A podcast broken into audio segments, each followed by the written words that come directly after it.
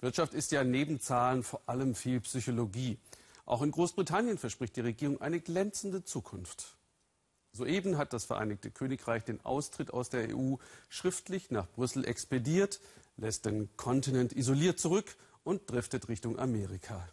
Und wie sorgt man dafür, dass der Brexit vielleicht doch nicht so hart wird? Spricht teuer mit Hilfe der schärfsten aller britischen PR-Waffen, den Royals. Hanni Hüsch über eine Mission mit Glanz und Gloria. So sieht sie also aus, die Charmoffensive mit Krönchen. Ihre königliche Hoheit, der Prince of Wales, bereisen und betanzen Rumänien. Allerlei Folklore im Auftrag ihrer Majestät, Regierung, genau genommen des Außen- und Commonwealth-Ministeriums. Robert Jobson von Beruf königlicher Korrespondent ist gewaltig rumgekommen, dank der Royals. Jetzt liegt nur noch Europa auf der Reiseroute. Keine Frage, die Royals müssen ran, weich polieren, wo der Brexit harte Kante schafft. Marokko ist aus der Reise gestrichen, durch Österreich ersetzt, vorher noch ausführlich Italien. Ganz klar, das Außenministerium benutzt die königliche Familie für die softe Seite im Gegensatz zum harten Brexit von Frau May und ihrer Regierung. Man kann es mit Fug und Recht ein Meisterstück diplomatischer Kunst nennen. Die Briten sind bekannt dafür. Subtile Inszenierung. Der Prinz macht das, was er am besten kann. Alter Tradition nach Spüren im Museumsdorf in Bukarest. Schöne Bilder inklusive. Nicht nur die Frühlingssonne wärmt die nationale Seele. Da kann man doch gar nicht mehr böse auf den Brexit sein. Nie waren die lächelnden Royals so wertvoll wie heute.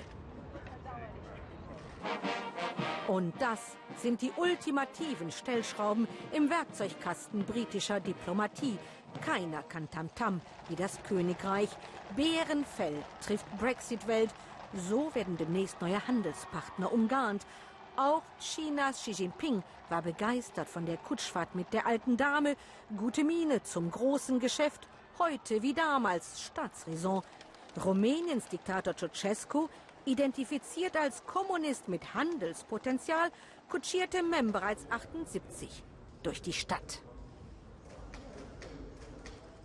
Paul Flynn hat das alles miterlebt. In seinem Parlamentsbüro über den Dächern von Westminster. Genug ist genug. Neulich führte der 81-Jährige noch einmal eine Revolte an.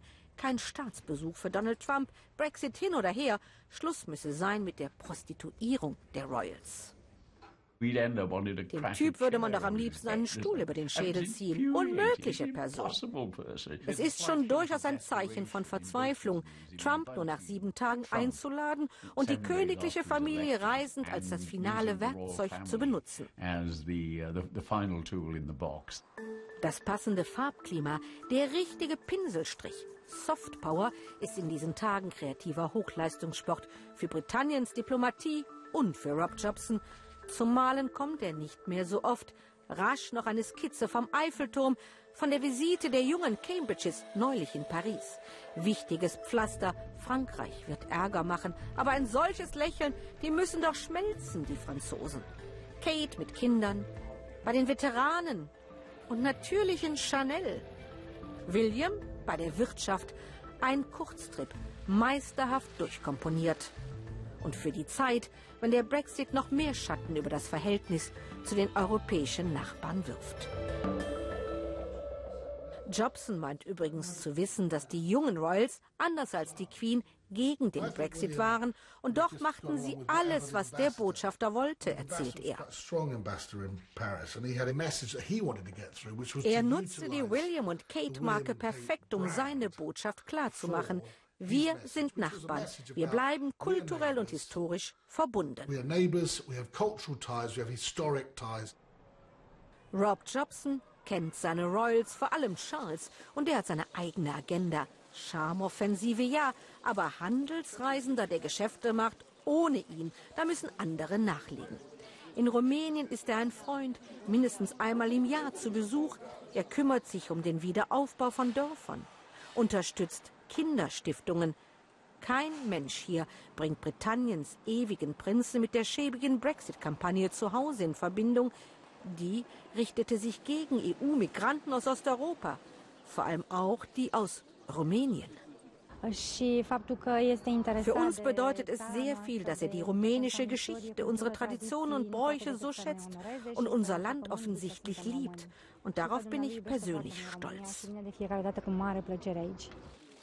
Mission accomplished, Herzen erobert. Aus sowas sollen dann Handelsverträge erwachsen. Britanniens Diplomaten sehr zufrieden, meldet Reporter Jobson nach Haus. Und das ist erst der Anfang einer beispiellosen Charmoffensive. Aber längst nicht überall wird es so leicht wie hier in Bukarest.